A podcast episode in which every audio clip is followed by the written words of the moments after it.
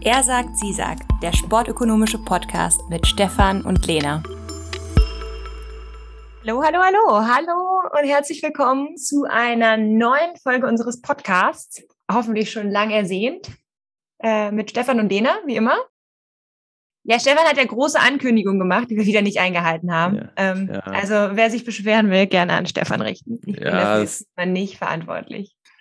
Ja, das tut mir leid. Wir hatten ja in unserer letzten Podcast-Folge noch groß angekündigt, dass wir noch vor Weihnachten einen neuen rausbringen würden. Aber das hat sich dann leider nicht ergeben durch diverse Weihnachtsfeiern und dann immer ein bisschen Stress vor den Tagen. Ihr kennt das sicherlich und hoffen jetzt, dass wir euch jetzt nicht verloren haben als Zuhörer unseres Podcasts und dass ihr trotzdem uns die Treue haltet.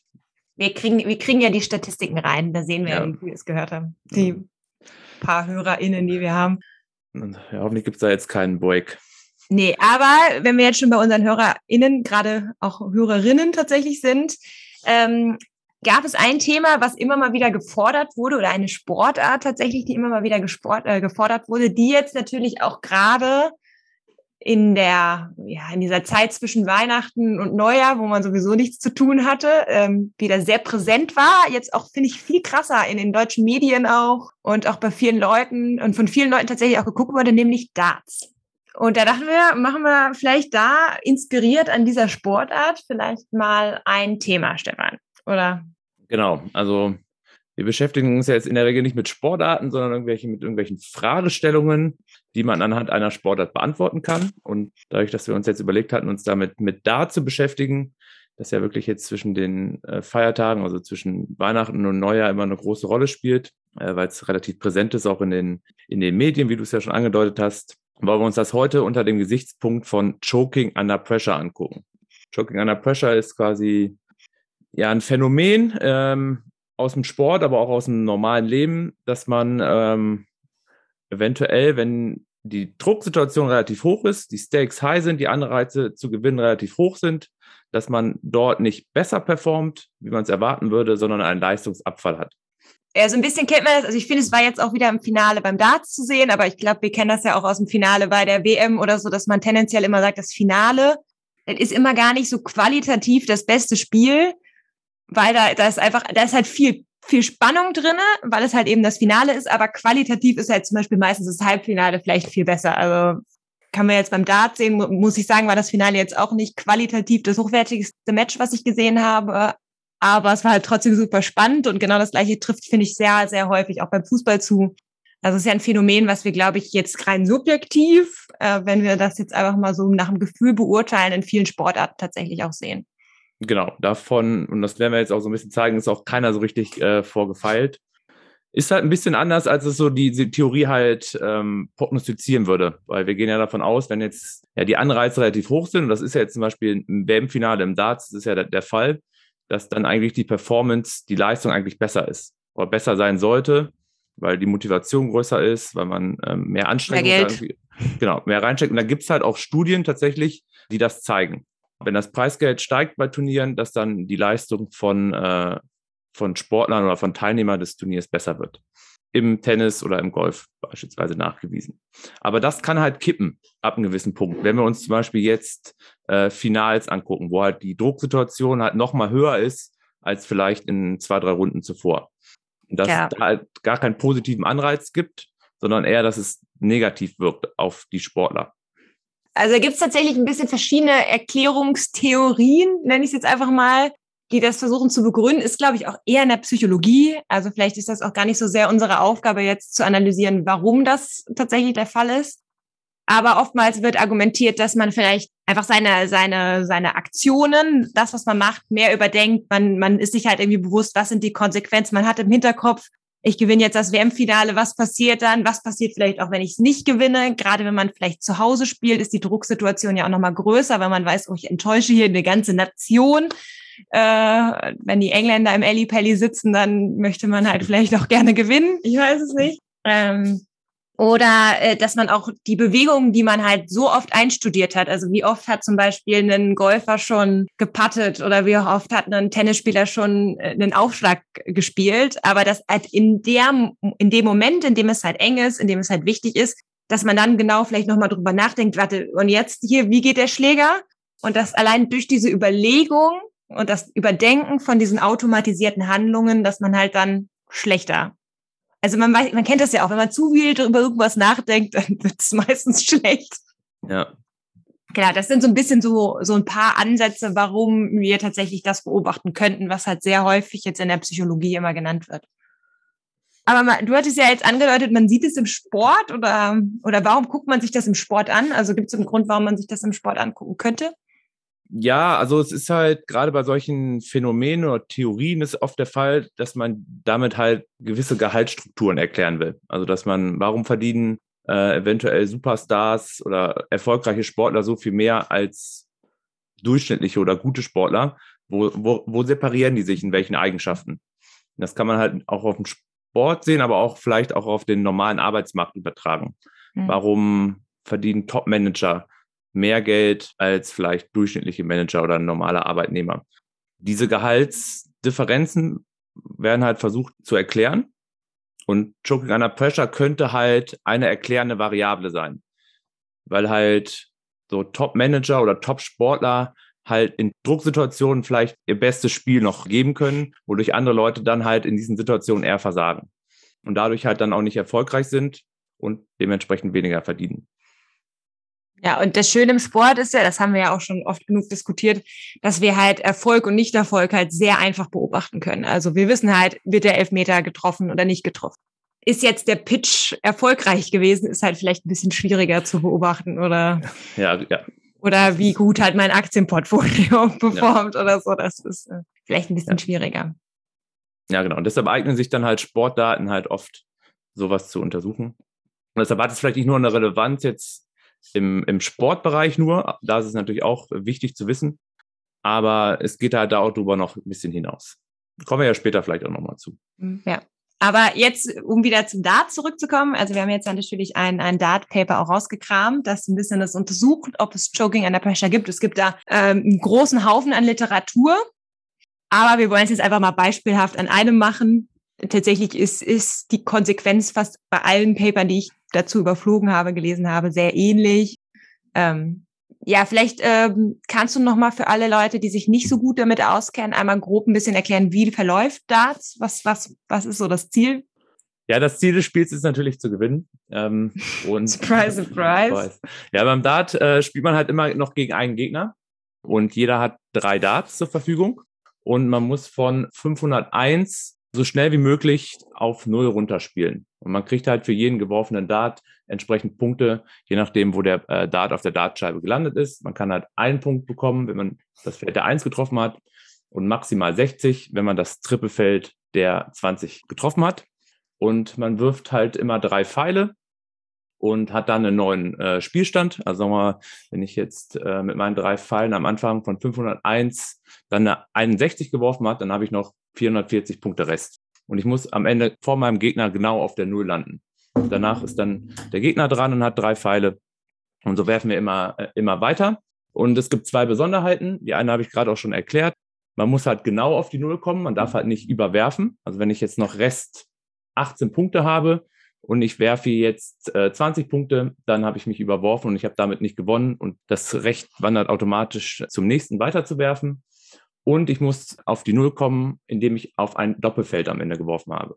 Also oder das Bullseye, ja. Oder das Bullseye, genau. Das Bullseye ist ja auch ein Doppelfeld der 25 quasi.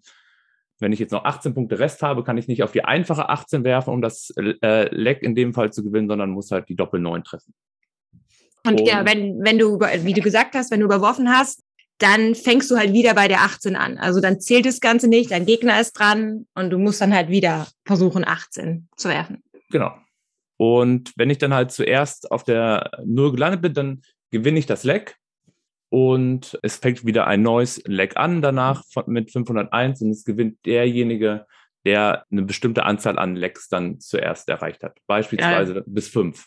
Ja, das Format ist immer ein bisschen unterschiedlich, je nachdem, wo man ist. Da gibt es immer unterschiedliche Regeln, aber grundsätzlich ein Leck ist immer 501 und runter. Wahrscheinlich gibt es da auch noch Unterschiede, aber wir gucken uns nur 501 Punkte an, zumindest in dem in dem Paper. Und dieses System, das du jetzt ja gerade auch so elaboriert hast, also wie das genau jetzt funktioniert, also diese Sportart eignet sich halt unglaublich gut, Choking zu untersuchen, weil wir halt so unabhängige Leistungen voneinander haben. Also jeder Spieler wirft halt seine Pfeile. Klar reagiert er vielleicht auch ein bisschen darauf, was der andere macht, aber tendenziell versucht er ja einfach nur, möglichst viele Punkte zu treffen. Und deren Handlung, also deren Anstrengung, deren Wurf, deren Leistung ist auch komplett unabhängig davon, was der andere macht. Es ist jetzt nicht irgendwie, weil der andere besonders gut blockt oder irgendwie vor jemandem rumspringt.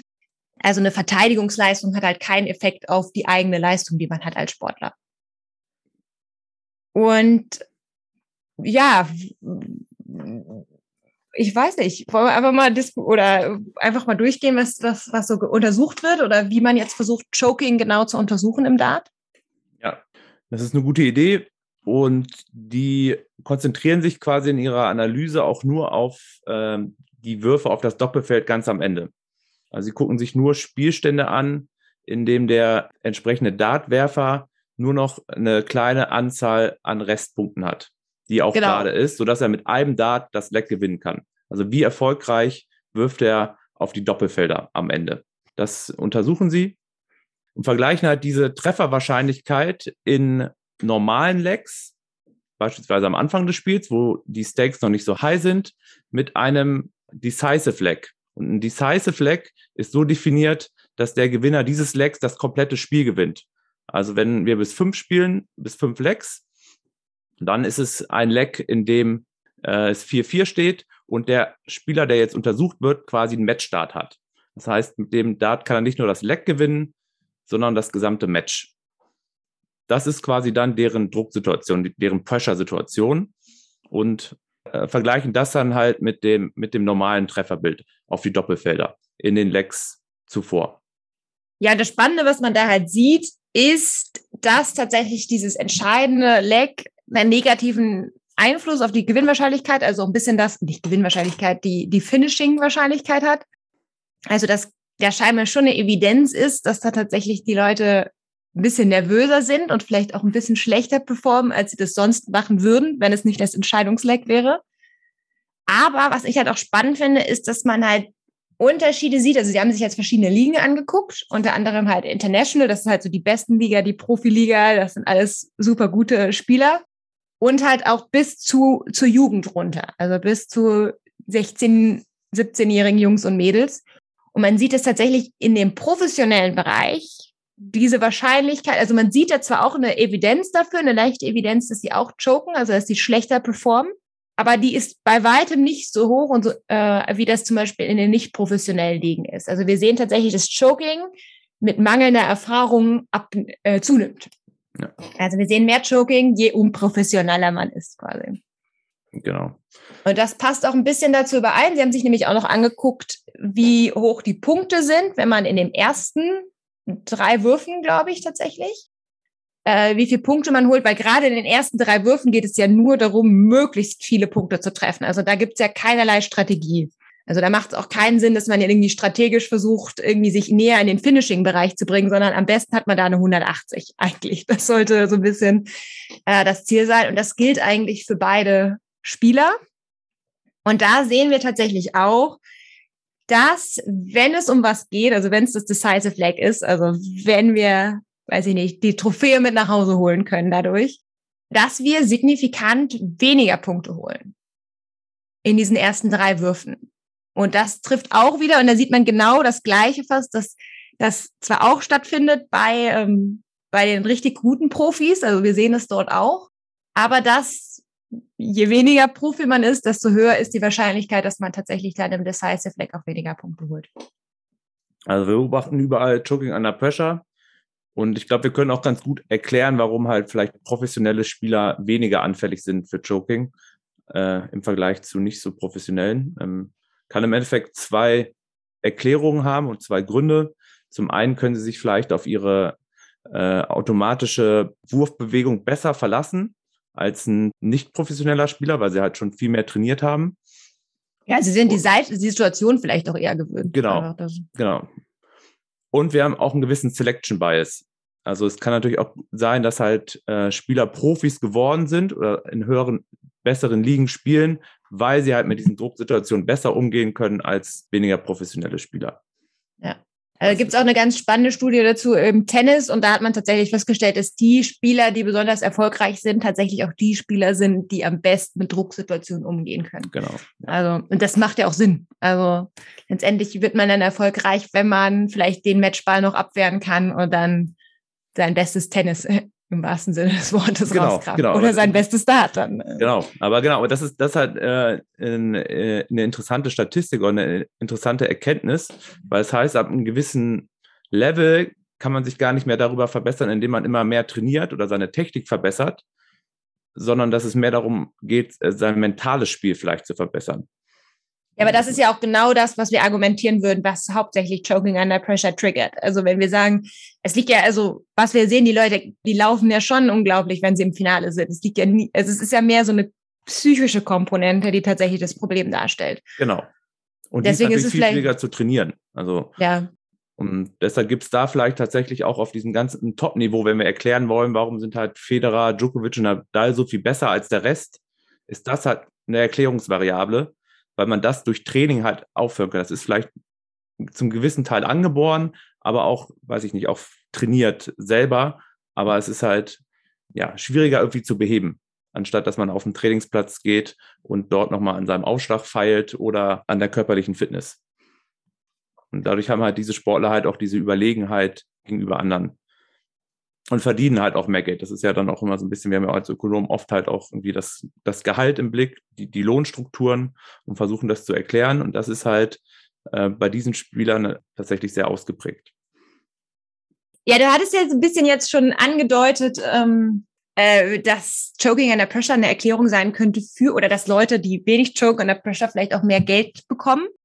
Wenn wir so ein bisschen über Geld reden, dann, dann gibt's ja immer so ein bisschen diese große Diskussion, Bezahlung von Männern und Frauen, Gender Pay Gap. Und da gibt's ja dann immer Leute, die sagen, ja, das liegt alles nur daran, dass die Frauen ähm, äh, die falschen Berufe sich aussuchen und dass sie alle so risikoavers sind und so sentimental und die haben halt überhaupt keinen, die können sich nicht durchsetzen. Äh, und dann gibt es ja auch Leute, die sagen, ja, da gibt es aber schon ein bisschen Diskriminierung, die da tatsächlich stattfindet. Und das kann man natürlich jetzt auch super gut untersuchen, wenn wir jetzt zum Beispiel sagen, Choking under Pressure könnte eine Erklärung sein, warum Frauen weniger Geld bekommen. Also Frauen choken eher. Dann könnten wir uns das Ganze ja einfach mal im, Ten im Sport angucken. Gucken wir einfach mal. Wir haben da super professionelle Athleten, die alle super gut trainieren, alle auf einem hohen Niveau. Und dann gucken wir einfach mal an, ob tatsächlich Frauen dann häufiger choken. Das können wir uns halt super einfach angucken. Und da gibt's natürlich auch super viele Studien zu. Ähm, oder nicht super viele, aber einige Studien dazu. Also es gibt zum Beispiel eine Studie, die guckt sich Bogenschießen an, sonst gucken wir uns auch mal Freiwürfe beim, äh, beim Basketball an zum Beispiel. Und was wir da tatsächlich sehen, ist, dass wir zwar Choking haben und wir das auch für beide Parteien sehen, aber dass tatsächlich diese, der Unterschied zwischen Männern und Frauen gar nicht so da ist.